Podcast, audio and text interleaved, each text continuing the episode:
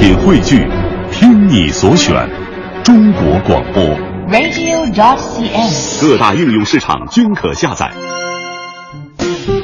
心中有节奏，耳边有远方，真的不需要每个人都懂。那些气味相投的人自然会明白。生活就该有韵律，有温度。有腔调，有感觉。京城文艺范儿，北京青年的文艺生活手册。文艺生活手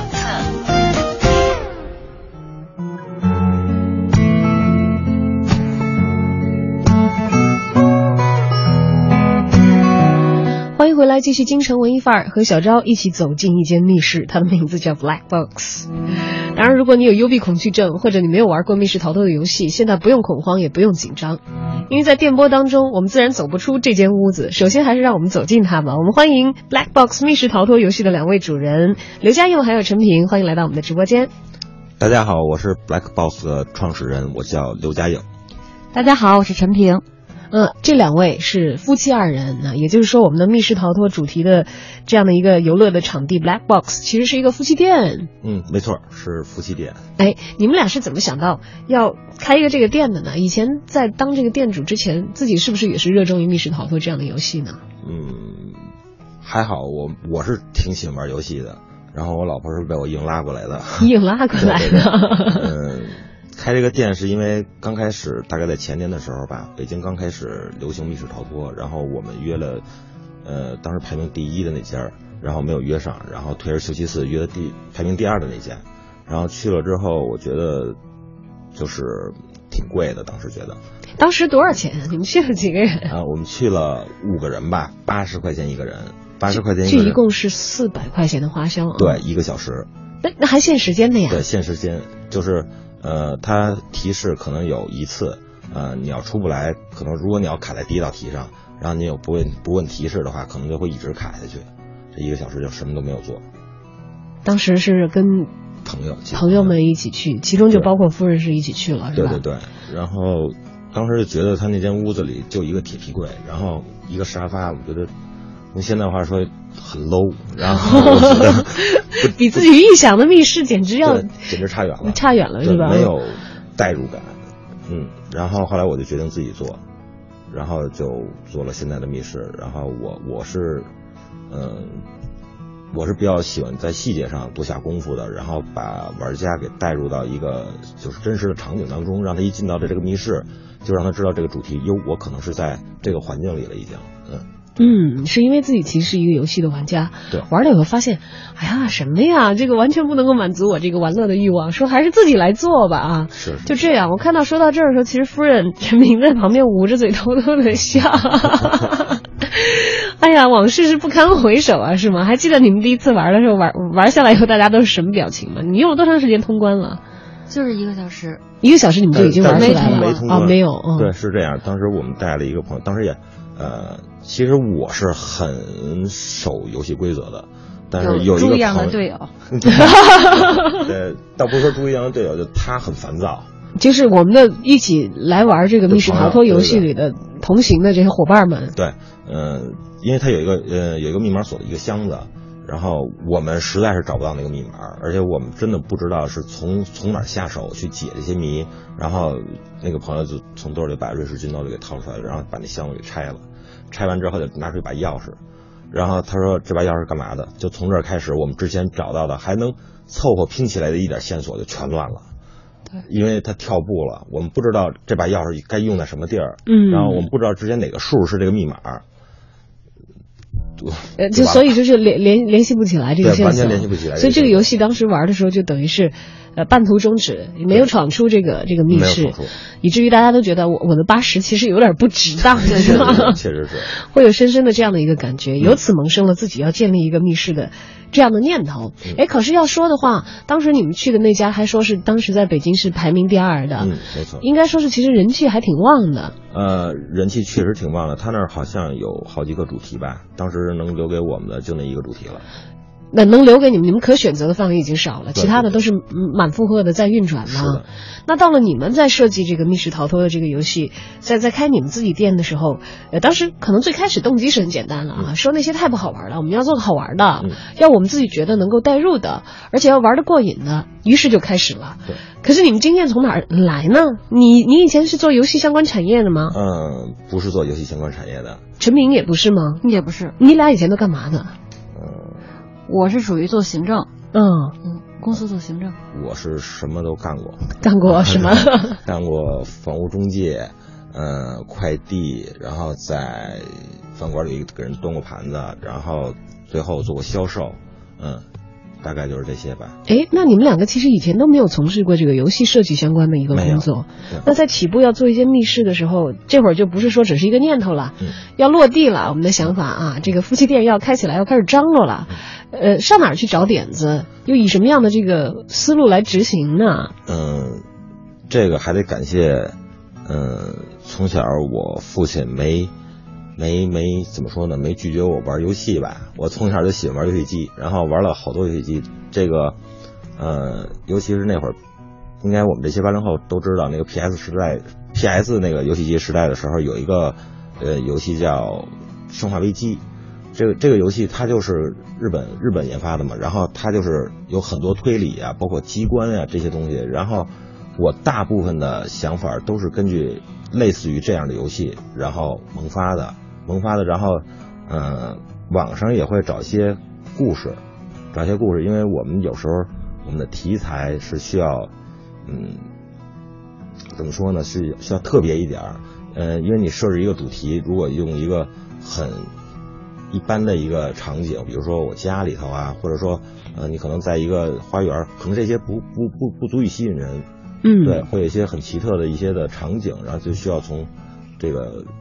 之前的一些游戏里来。我是从这方面，对得益于自己是一个资深的游戏的玩家啊，对对对知道什么样的东西可以吸引这个游戏的玩家，可可以让我们觉得哎很刺激、很过瘾，我想去试一试。对，没错，密室逃脱嘛，首先那个密室所营造的那种让人觉得悬疑的感觉是必须要有的。嗯它如果是一个菜场主题的，可能多少会有一些打折扣，但是也许不排除以后会出现这样的，有可能会出现。菜场主题、公车站主题，对对对，嗯或者是排队取现的银行主题等等。于是，一间密室就在就这样在这个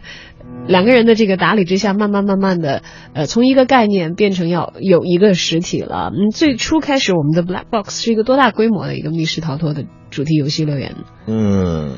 十平十二平米，第一间屋子十二平米。十二平米。对，当当时只有一间屋子。当时是当时是有两个主题，但是先好了一个主题。对，先好了这个十二平米这个小主题，然后嗯当时因为刚开始创业，资金也不是很多，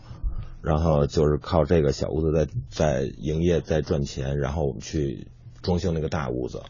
然后每一次有玩家来，我们就会说玩完这个小主题，我们聊完之后就会说，你瞧我们大屋子正在装修中，希望大家以后再来玩。玩这个就敬请期待，就好像我们开那个游戏的时候有一个那个进度条写的这个对 loading 是这样子的啊。是这意思。哎，这挺好的，一方面节约了成本，二来还让来的人心里还惦记着啊。对对对不要这次没通关，可能很多人会反复的再来再通关。对等打完了这个这个所有的关卡之后，会觉得哎，这还有一个新的，对对对我还在这惦记着。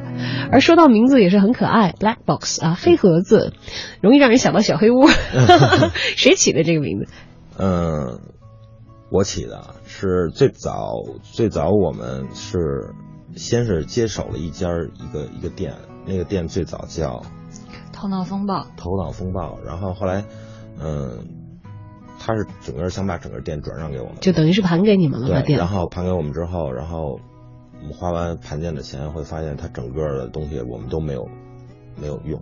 完全没有用，就跟你们所想要的是完全完全不一样对。对对，我们就把它所有东西就都给扔了，然后我们又重新装修，重新装修，然后当时，嗯，就是在大众点评上已经有他这个名字了，但虽然排行不是很高吧，但是我们也当时也不会弄大众点点评，然后就借着它的名字就在用，呃，后来突然有一天，我觉得这个名字，嗯对呀、头脑风暴听起来很像上班要开会的样子。对对 对对，然后我觉得应该改一个名字，后来就。当时是有几个名字，有一个叫 Zero，一个 Black Box，还有一个还有一个什么我忘了。Space 对，然后当时是是这个名字在挑，然后我也是问密室里的，因因为因为有好多其他密室的朋友嘛，然后他们后来，哎，还是 Black Boss 真是比较酷啊，好就是他了。哎，是比较酷的啊。然后我们列了几个备选，后来这个广泛的征求民意，也算是一个简单的一个调查之后，决定用这个酷酷的名字开始启动我们十二平米的探索未知世界的空间。Black Box 就此诞生，而其实它诞生了之后，还有更多意想不到的冒险旅程在这两位年轻的创业者面前徐徐的展开。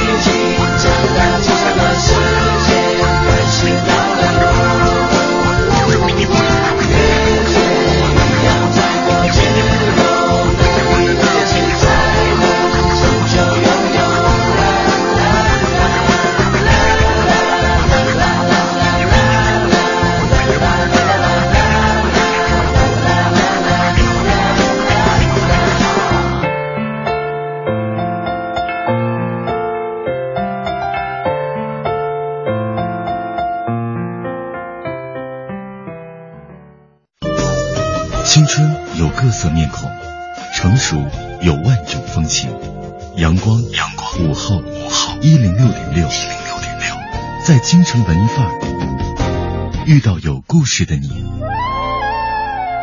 欢迎走进京城文艺范儿的访谈版。今天坐到我们直播间跟我们分享他们故事的是，呃，两口子啊，我们的小两口刘家佑和陈平，他们呢共同拥有一间啊密室逃脱的主题游乐室，叫 Black Box。而 Black Box 其实是一个新近才刚刚更换的名字啊，虽然他们经营这个密室逃脱这个行业已经有两年的时间了，但是其实此前呢一直是在这个接手的一个店基础上来展开自己的经营。当然自己当时也是新手啊，接到这个店的时候，我相信这个前主人能够把这个店对出来，可能多少有一些，因为经营的不是他那么的理想，然后或者是他挪了其他地方，或者是转投一些其他的行业哈、那么接茬儿接着把人家这个一个摊儿做下来，呃，已经拿到手里了，以后发现不是自己想要的东西，做全部的更新和调整。其实这个过程，我觉得好像比拿到一个白框框的一个什么都没有的一个空间，自己去打造一个新店，似乎还要显得更加麻烦一些啊。是，呃，其实最麻烦的就是当时我们在一个团购网站上那个评价，呃，当时是接这个店时候，因为它满满满星级是五星级，呃，我们接店的时候好像是两星半吧，嗯，两星半三星的样子，嗯然后差评挺多的，差评中评，然后好评很少。这个不可以去那个网站改名字吗？说我们已经换老板了，我们那个起一个这个新店的账号、哦，但是当时你们连店的名字都没换。吧对对对，都没有换，然后就接着那个做，因为当时也不懂这些，就是做团购啊什么的，这些也不知道用什么方法去宣传，因为刚上路嘛。然后后来就是，呃，用一个笨方法，就是挨着个的给那些所有差评的那些那些玩家给他们发私信，说这个店换老板了，然后我们主题也换了，希望您再重新体验，重新给我们一次评价。然后有人就有回应，然后会会会来玩儿，会来玩完了之后，嗯，当然我觉得他们对我们新主题还是挺满意的，然后回去会改评价，呃，但是我印象最深的是有一个异性人玩家，对那个异性人玩家，他是就曾经给差评的，对曾经给差评的，然后。我们记得给了发了三个月吧，练了三个月的，就几乎不断的发私信。我我 说请你来玩，请你来玩，请你来玩，是这样吗？呃，唐僧是邀请差不多，然后当反正时那个时候特别特别特别紧张，然后不知道每天哪哪一波客人就是他。对，有可能会是他。所以对，一般来说，大家是然后是会有这样的一个自主性的，因为嗯大家都知道嘛，害怕像这个淘宝一样，就如果我给了你差评，有有很多有很多人也会顾忌说，那我给了你差评，你如果这个报复性的，比如说给我寄一些恶心的东西啊，或者怎么怎么样，所以大家一般来的时候，尤其是这种有体会有体验的这些活动的时候，他是打过差评的，他是不会来的时候说你好，我是那个曾经给过这个店一星的人，嗯，生怕怠慢。然后所以就不知道哪些是给差评的。然后，但是我觉得，呃，这种口碑的东西，只要你做好了、做到了，嗯，你不用担心他会不会再来，会可能会有一些新玩家，或者说有可能他也会再来。但是如果你要刻意去只只对他这样的话，我觉得那口碑还是长不了，嗯还是好不了。就觉得好像你很刻意的是在做一件事情，为了为了修改人家对于这个以前的这个老板所经营的这个头脑风暴不太好的一个印象哈。是，嗯，所以当时他是最后最后他也没有来我们店，但是他把他的异性评价给改成三星的一个中评，然后呃他说说被老板的这种诚意打动了，呃，他有留言，有留言改星级的时候有留言对说虽然我没去，嗯对对对，然后他虽然他没没在早点玩，但是他觉得应该差不了，嗯，就这样。哎，他要是以后默默的来到这个店里的时候，说不定还会有可能会修改他的星级很有可能的评价啊，很有可能。因为就这个后来我们呃重新把这个头脑风暴做了我们自己的规划之后，小伙伴们来的情况来看的话，因为到现在我们是已经知道了，因为我们的规模也是越做越大，而且还这个修改了名字啊，啊换了招牌，有有固定的一票粉丝，而且还是不断的有新粉丝进来。其实当时是不知道以后会怎么样的。对，你在在这个刚刚进入一个陌生的行业的时候，你们俩都是属于转转行投身到这个领域当中来，心里的我觉得多多少少会有一些忐忑吧。对，就是挺，因为陌生，完全不了解这个领域，然后，呃，但是很有意思，就是我们开店没多久就接接到了其他店的老板的邀请，嗯，呃，对，当时我记得是 Lost 吧，呃，他家店做第二个主题叫玛雅鲸鱼，然后给我们打电话就说，呃，呃，是，对对对，请我们去吃他们自己做的蛋糕，然后结果到那之后，我们发现就是好多人，确实好多人，大家都是就年龄差不多，然后聊天的那种气氛也特别好，然后后来一打听，有我们旁边的 L 密室，有 Hex，还有什么救赎，呃，卡门，卡门很很多，就是现在北京就是排名很高的这些店。当时，因为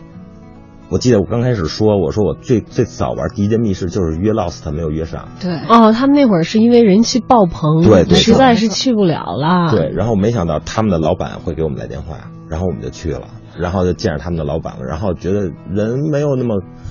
大家都很很很平易近人，那个时候在我们眼里，他们都是大神级的，对，都是大神级的，因为都已经把这个店经营的这么成型啊，对对对。这么这个吸引人，大家都是慕名跑去的啊，都是一种仰视的眼光在看着他。们。但其实我觉得这也挺奇怪的一件事儿。嗯。你要说各个行业吧，就比如说餐饮业，嗯。就大家会暗暗的较劲，对对对。会互相去吃。然后我我记得有一家这个非常知名的一个一个店，他们刚刚做好菜谱的时候，哇，那个菜那个菜谱非常之精美，据说单价就是一本的这个单本的造价就要上千元，然后很大。然后说为什么做这么大呢？说因为这样同行偷不走啊，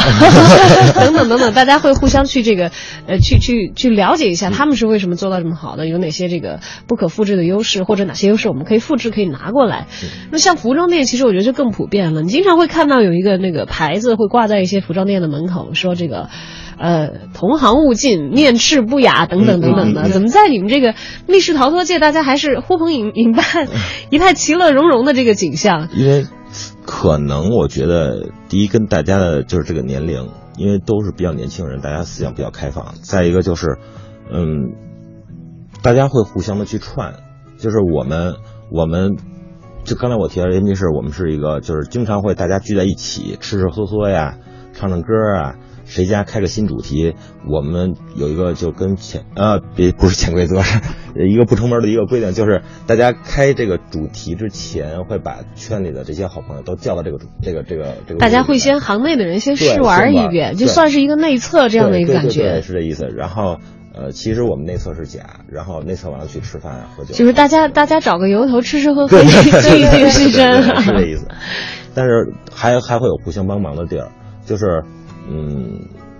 有的有，因为密室分机械呀、还有解谜啊这些呃不同的类型，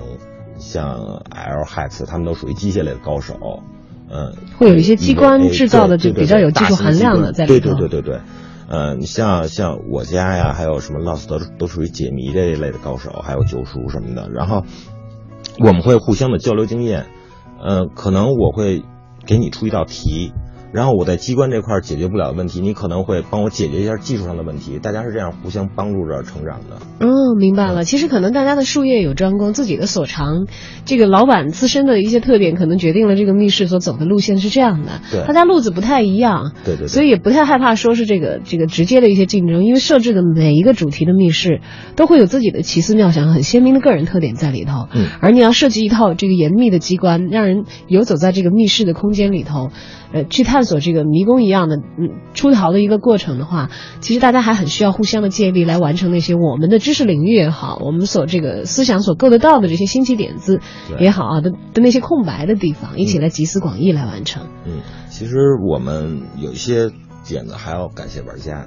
就是因为我们我们比如说这个密室，我们几个人自己的团队去闯这个密室的时候，呃，很可能有很多点都想不到，就是尤其是呃这个密室的严谨性和它的逻辑性，呃，我们我特别喜欢就是我们这个圈子里盛传的一句话叫“情理之中，意料之外”。你首先要在情理之中，你要让大家觉得符合逻辑、符合情理，嗯，是这样的，先让大家来承认，然后你再有些意料之外的一些东西，比如机关或者什么东西，哎，让大家体验感加倍，是这样。嗯，要不合理的话，很可能就会出现你们第一次去玩的时候跳锁呀等等，整个中断线索这样的情况了。嗯，玩家的反馈非常重要，对于我们来说，尤其是刚开始一个新的一个密室摆在这儿，然后不断的玩家来玩。嗯，因为我们这个行业跟其他行业不一样，就是玩家玩完了之后会跟老板、经营者有长时间的沟通和交流，他会觉得哟，你这块可能不不符合逻辑，或者哟，你那块可能哪儿不对，嗯，他觉得应该是这样的，你要收集他们的这些想法，尽量完善这个密室，把它做到一个无懈可击的一个，那那我觉得就是一个好密室，就是大家都说不出逻辑上或者哪块儿存在问题，嗯。在玩家的真实的测试之后，来一点一点的升级，来来来，像打补丁一样的去弥补原来的那些是是漏洞，是让这个系统更加的趋于完善，没错而且能够给大家提供更好的体验。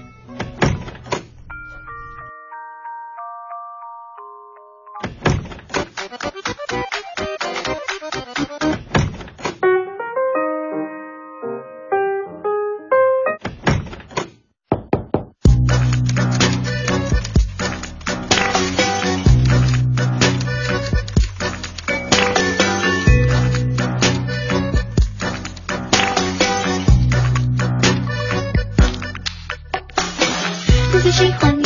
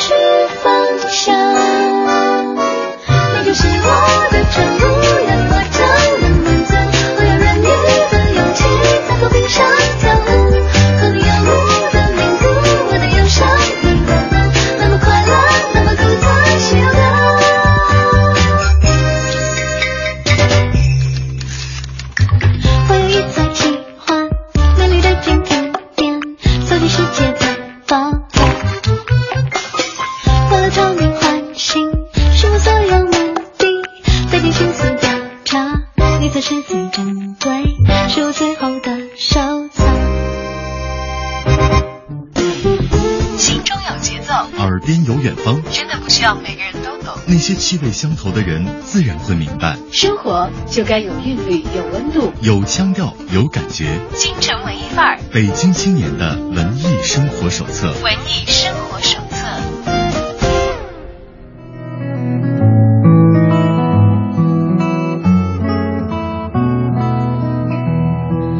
不知道正在收听节目的你有没有玩过密室逃脱，或者有没有被困在一间密室里的经历？我相信被困在一间密室里的经历，对于常去玩密室逃脱游戏的人来说并不奇怪，可能也已经可以缓解这样的这个心里头没底的感觉啊，能够比较从容的来应对自己去寻找到的那些有提示的地方，呃，去突破重重的考验，直到逃出升天。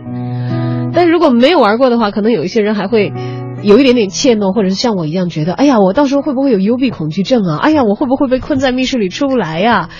这是一件好像有点让自己担心，担心自己会在里面觉得很抓狂的事情。那么今天呢，我们为大家邀请到的嘉宾是 Black Box 密室逃脱的两位主人，我们的刘家佑和陈平。啊，这一对经营密室逃脱的小夫妻，其实见过各种各样来到密室逃脱里头，寻求从这里这个。找出路的这样的一些人啊，我特别感兴趣的是来玩的这些玩家里头，是不是男孩比女孩要多很多呀？也不是吧？也不是，这女孩都是被男孩拖过去的吗？我倒觉得反而女孩更多一点儿。对，真的。女孩更多一点哦，看来大家都比我要汉子很多。我觉得有的时候想起来有点害怕。其实我觉得害怕，你明明知道去一个密室逃脱的游戏环境里是十分安全的。嗯，其实害怕是害怕什么呢？我害怕我逻辑思维能力不强，我害怕我解不了谜，在我的这个一起去的这个小伙伴面前显得很丢人，因为好像一向会留给大家一个比较聪明的印象。要是我出不来，我该怎么办啊？嗯，这一点其实我们早就想到了，就是大家来玩是为了什么，或者说，呃。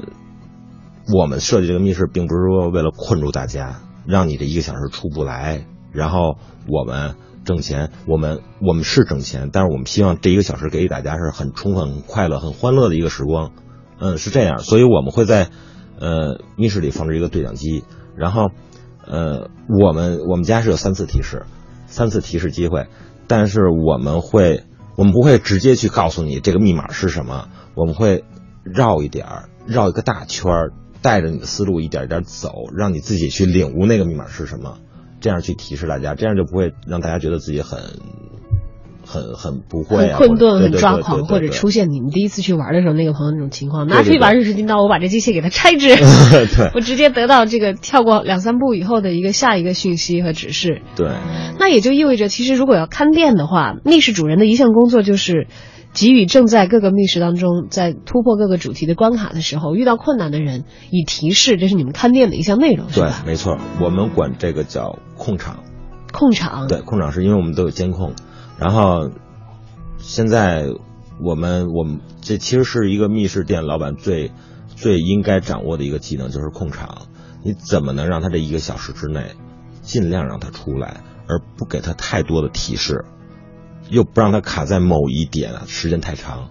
这就是可能是时间长了累积一些经验，然后包括对自己密室的了解，嗯，这样，所以大家，反正我认识的这些人，大家控个场都没有什么问题，没有任何的问题。那你们俩一般控场这事儿是谁来干呢？呃，控场这事儿，看人多人少，因为以前的那两个主题，大乌归我，小乌归他，啊，是有分工对，的是有分啊。工的，对。哎，但是我我刚才其实在这个关掉话筒的时候，大家没有听到啊。我跟这个两位聊天的时候，我是知道的。我们的陈平的粉丝量是相当相当巨大的。你别看他管小屋啊，对他粉丝一点都不比家佑少，而且好像粉丝的这个狂热程度还很深呢。是，嗯，你自己说吧。先说双胞胎，双胞胎，嗯这是这是哪个客人吗？对，他们是先玩的，也是我们的密室，先玩的一遍小屋吧。他们两个我印象特别深，从开始预约的时候吧，就是感觉聊的就像好像似曾相识一样，就像认识。是多大的一对双胞胎？嗯、也是刚刚参加工作，嗯，二十多岁。对对对，然后长得非常漂亮。嗯、那天他来的时候，我开始不知道他是双胞胎，他预约的时候跟我说是三个人，然后进来的时候呢，呃，我忘了是姐姐还是妹妹了，就是第一个人进来以后，第二个人，呃，就长得长，当然长得不一样，但是第三个人好像跟第一个人是一模一样。然后当时我就想，是不是双胞胎？然后我问他，他不承认。然后开始进去以后，我们就开始聊，包括到后来我们一直有联系，嗯，就是现实生活中也是非常不错的朋友。哎，有粉丝变成了这个好朋友了。其实最开始是客人哈，对，他们那天闯关闯的怎么样？出来了吗？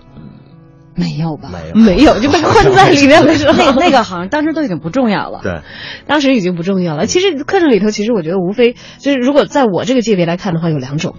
一种是很顺利的，就突破了各个关卡，嗯很快的跑出来的，很牛，哎，自己也会觉得很有成就感，一起的小伙伴也会觉得很刺激啊。还有一种就是被困在里面的，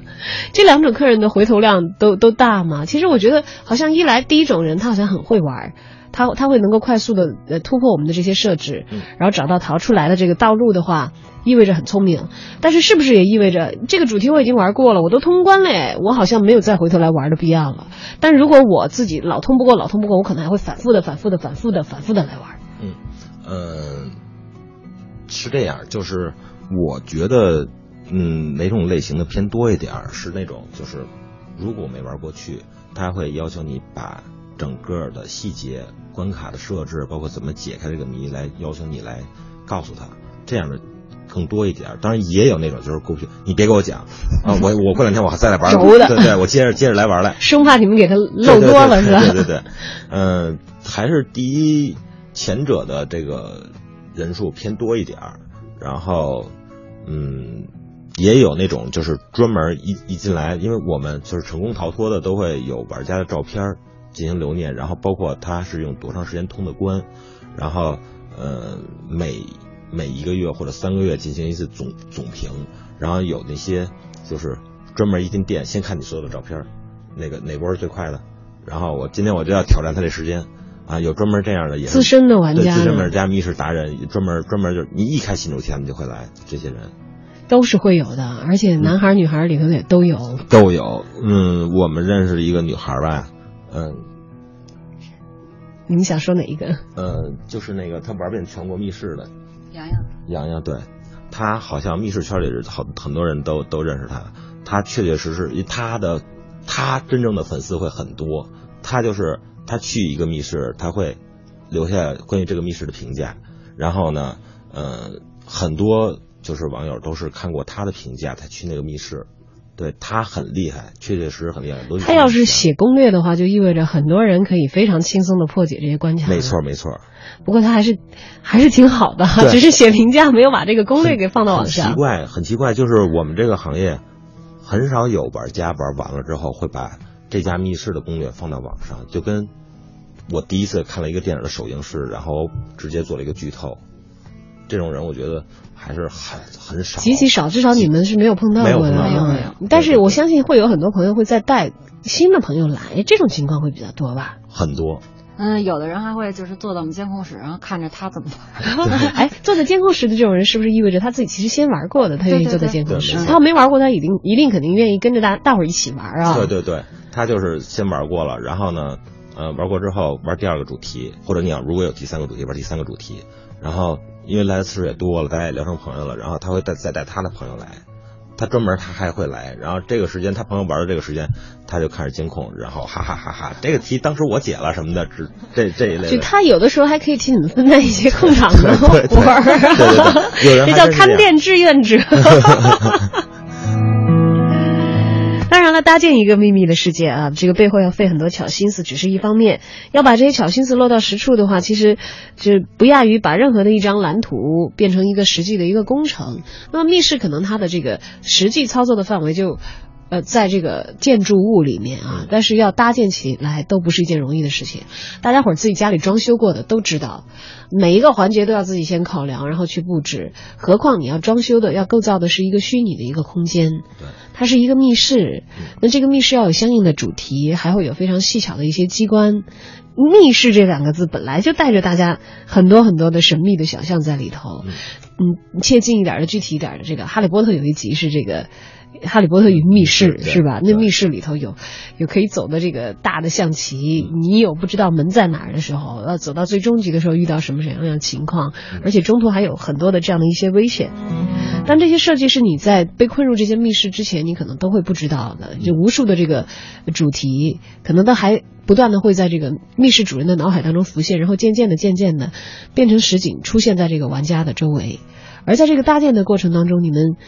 有遇到过那种情况吗？就是其实有的时候我们装修会遇到这种情况，就是我想象的很高大上，嗯但我发现我实际可以采用到的这些原材料的话，我们自己不是美工，我们也不是做家具的，我们也不是做这些这个辅料的，嗯结果就会弄得。好吧，你不说很 low 吧？我以我的审美和我的这个巧思为基础，但是我找不到能够匹配的这些具体的元素的话，会不会影响？哎呀，我说这个这个屋子我本来想象的是那样的，就会出现这个想象是天使，然后实际落到啊平平常常吧，这样的困惑有遇到过吗？嗯，这种困惑太多了，就是因为我们大家都知道，就是其实就是我们做这行的人都知道，就是你一个密室，你设想出来的是，比如说是一个百分之一百的密室，直到它装修完，可能能达到你要求的只有百分之七十，很常见，就是已经很高了。百分之七十已经算是比较理想的一个状对，况比较比较比较理想的一个状况了。然后中间有很多呃，包括技术上的，包括位置。这个机关原原本设计是在这儿，但是可能由于它房屋的结构或者说一些布置，你这个机关在这儿装不了，你就马上需要变另外一种方式来实现这种效果。但可能另外一种方式没有之前你想到那种方式能更好的就是来表现这种效果，那，这就一下就降了一个档次。在在在我心里头，至少在我心里头是这样。我我，嗯，我这回这密室装修了很长时间，到现在还没达到我心目中的百分之七十呢，可能。对，可能就像怎么说呢？就像大家走进影院，如果想看的是一个好莱坞大片级别的，像变形金刚那样的视觉冲击，谁都不希望拿出来的是五毛钱的特效，对吧？对没错。要舍得花时间、花心思，还得要舍得下血本，而且还要它能够落到地上，它能够在这个空间当中实现才行。对。那么到目前为止，我们的 Black Box 有多少个这样的主题的房间了呢？嗯，我们原来是有两个主题，那个小店老店，然后后来呢，那个老店到期了，我们就搬到一个地下室去了。嗯，那个地下室挺大，大概有七八间房吧，我们都给租起来了。然后现在正在装修的还有三间，已经开了的有一间。呃，马上下个月会有一个比较经典的那个一个谍战的那个主题，又会重新包装，然后我们会改了很多的东西，然后重新跟大家见面。哎，谍战的主题曾经我们是有过的啊。我想到的话，我脑海当中可能会浮现上什么潜伏啊，嗯什么悬崖呀、嗯这一类的，好像很很民国风很很足的这样的一些场对对对景。我们当时就是是根据一个叫《金山圣地图》这么一件事儿，它是有有历史考证的这么一件事儿，是汪精卫和周佛海盗走了这个图嘛，然后当时是呃，当时最后那个图不知下落了，然后我们当时就设置这么一个，就是一个民国的这么一个呃国民党的这么一个一个办公室，然后由玩家来扮演这个咱们当时的这些呃，就是共产党这边的这些地下组织人员来进去，到他的这个屋子里把这幅画给盗走。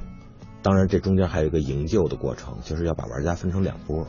呃就是他们还会在不同的这个阵营里扮演不同的的角色。对对对，他们是其中有一波是已经被抓住了的，然后另外一波人要先救助，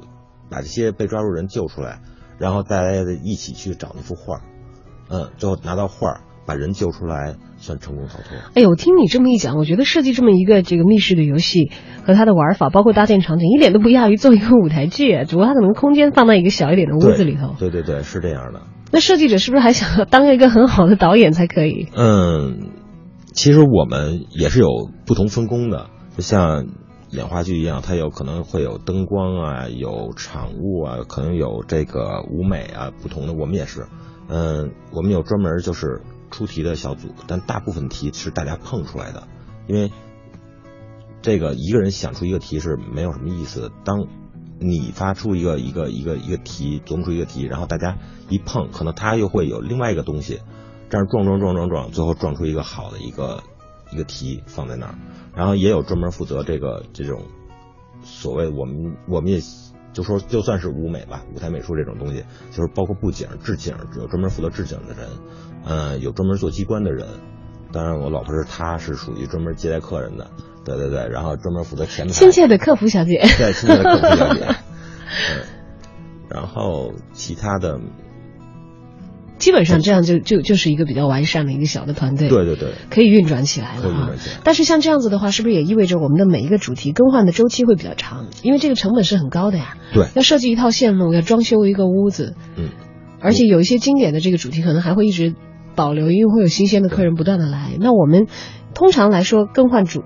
更换主题吗？还有如果要换的话，大概是多长的时间？嗯，是这样，我们通常不会去更换主题，呃，当然也不会说去把这个主题的一些呃解谜的点给大家变变几道题，我们不不不是这样的，就是一个主题开了就让它一直开下去，因为如果我要更换主题，咱们打个比方，就是我民国那个主题，如果我要更换的话，里边包括瓷器，包括那些旧的那些摆设什么的。啊、那么全部都没用了，因为我以后没有民国主题了嘛。嗯我可能我也要给它改成一个变形金刚主题，那么这些东西就全都浪费了。所以我们是一般是这个主题就一直开在这儿，然后我们会在新的去物色一个新的地儿，然后去设计一个新的主题。这个时间通常是在八个月，有这么长的筹备期了对，就基本上这个主题设计完了之后，我们马上就要投入到下一个主题的设计。啊！也就是说，其实现在我们搬到一个较大的地方，但是在这个我们的 Black Box 迁入地下了以后，有一两个新运行的这个主题的小屋子在运作，我们的老店还保有，但是还有一两个新的主题正在建设当中，而这个建设目前为止还不知道什么时候才可以画上句号。嗯，我们暂定是一个月开一个新主题，一个月开一个新主题啊、那得要快马加鞭了。是有有同样具备很强烈的这个年代感风格的一个谍战主题的一个新的屋子要呈现出来。嗯那么另外呢，现在最受欢迎的是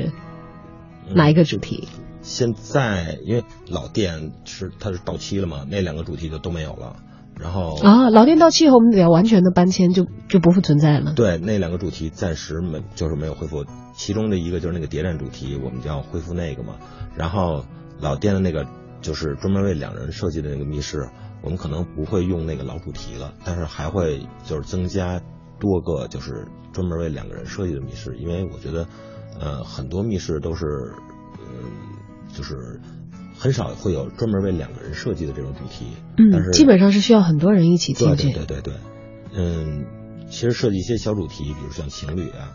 因为大家有时候因为工作呀或者各种原因凑不齐那么多人，嗯，所以我们还会发扬我们这个就是小主题的这个风格。嗯，给很多的情侣有两个人一起单独来相处，而且一起来攻克一个难关，同谋来完成一件事情的宝贵的机会。微风轻轻地从脸庞吹过，阳光正热烈放松。懒洋洋的我，现在一切都要慢动作。曾经有一种热热的幽默，在某个春天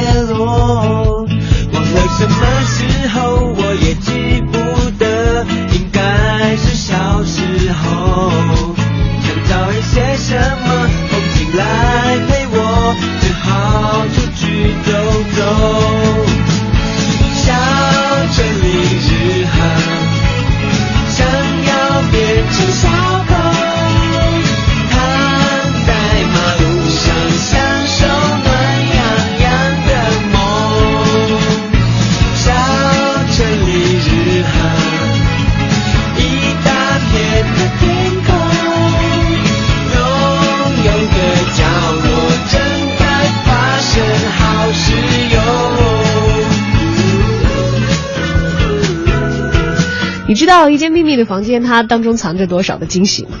也许不仅仅是一次模拟的探险，不仅仅是一次欢乐的游戏，它还可能给很多人的人生带来一些让你感到惊喜和无从预料的一些呃大大的纪念。比如，其是，在关掉话筒的时候啊，我就听到我们的陈平在诉苦，说：“你知道吗？在我们的 Black Box 里头，其实发生了很多很多次非常感人的场景，这都是她的老公亲自设计的呀。可是为什么就没有为她自己设计一下呢？而这也是我们的 Black Box 密室的一个特色服务项目啊，对，是求婚。求婚。对，我们会帮玩家在场景里设计一个密室求婚的这么一个小节目。密室求婚，对对这个一定是要跟这个密室的主人沟通过才可以的。对对对，因为我们知道现在有很多都已经被大家玩的觉得已经没有新意的一些求婚方法，比如说一起去看一场电影，中间突然插出来这个求婚的视频啦，就比如说你吃什么东西一下子被钻戒给硌着了呀，当然这个还有一定的危险性啊，万一把牙硌硌 掉了，还是一件不太愉快的事情。但是在这个密室当中。呃，一般来说会是在什么样的环节来设置这样的一个惊喜？大概是要在出来的时候吧。嗯，不一定，不一定我们会根据每个人他不同的要求，然后会再结合我们这个密室现在的主题，然后看他自己愿意在哪个环节上加进这枚戒指，或者说就整个人，然后抱着花儿或者戒指出现在对方面前。呃，还是根据玩家自己的要求，然后我们进行一些技术上的调整，包括谜题可能会加入到跟他们俩更有关系的一些谜题，新新设计一些谜题，然后放到这个密室里头。嗯，这项特色服务是我们本来就有的，还是应这个玩家的要求？发现有太多的人在这求了，干脆我们开一个这个服务吧。呃，实际上没有这个服务最早，然后后来是一个，也是现在一个成为一个朋友，他是一个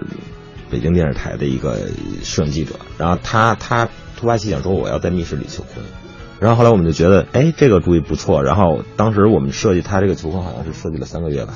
哇，那是第一个求婚，那是第一个求婚，也当时我们两个人都哭了，确确实实很感动。特别的感动，特别的感动成了吧？关键是成了，结婚了，他们俩现在已经啊，哎我们俩的婚礼还是他们俩发的那个朋友祝福朋友祝福。嗯哎，而我们其实刚才在这个进这个节目直播间的时候啊，我们和编辑就在感叹说，这果然是经营这个密室逃脱的一对小夫妻。你知道他们的结婚喜帖有多么的别致吗？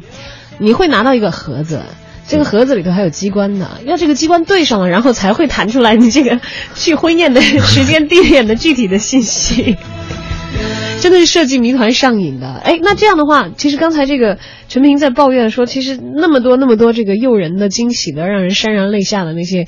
求婚的场景，她的老公是一个这么善于设计。呃，秘密以及这个攻略的这样的一个人，却没有在你们的求婚现场用到这么浪漫的手段。当时你怎么求的呀？我是吧？对对对，呃，我有一佳次佳怎么求的？是我是这样，开始我最后被被弄得没有辙了，然后什么叫被弄得没有辙了？这话说的，因为因为当时就是因为我很聪明，对，我每次都能识破，每次都识破。其实我有几次，然后包括就是有一波密室玩家来求婚，然后我们一起去去设计。哎，那个玩家先求，然后呃你求完了之后呢，然后我们再帮助你，帮助我老板说说我们再帮你跟那个老板娘再求婚。我说行，当时我们还给这个行动组起名叫 Double Two，嗯，然后后来这个一看到这名字说，哎，你们是想干嘛吗？不，我不知道这个名字开始，但是我总觉得那个戒指是我的。然后反正到最后就露馅了，就是几次都露馅了。然后最后最后我是还是在我们俩最早认识的地儿东戴河吧，然后当时拍一个呃婚礼时候要用的微电影儿，然后就借着拍微电影儿这个机会，然后说当天晚上去沙滩上，然后呃拍这个微电影儿，然后实际上当时已经布满了烟火了已经，然后他不知道那会儿我要向他求婚，所有的埋伏那回是做的最好的，包包括我这些拍摄的一些朋友，然后。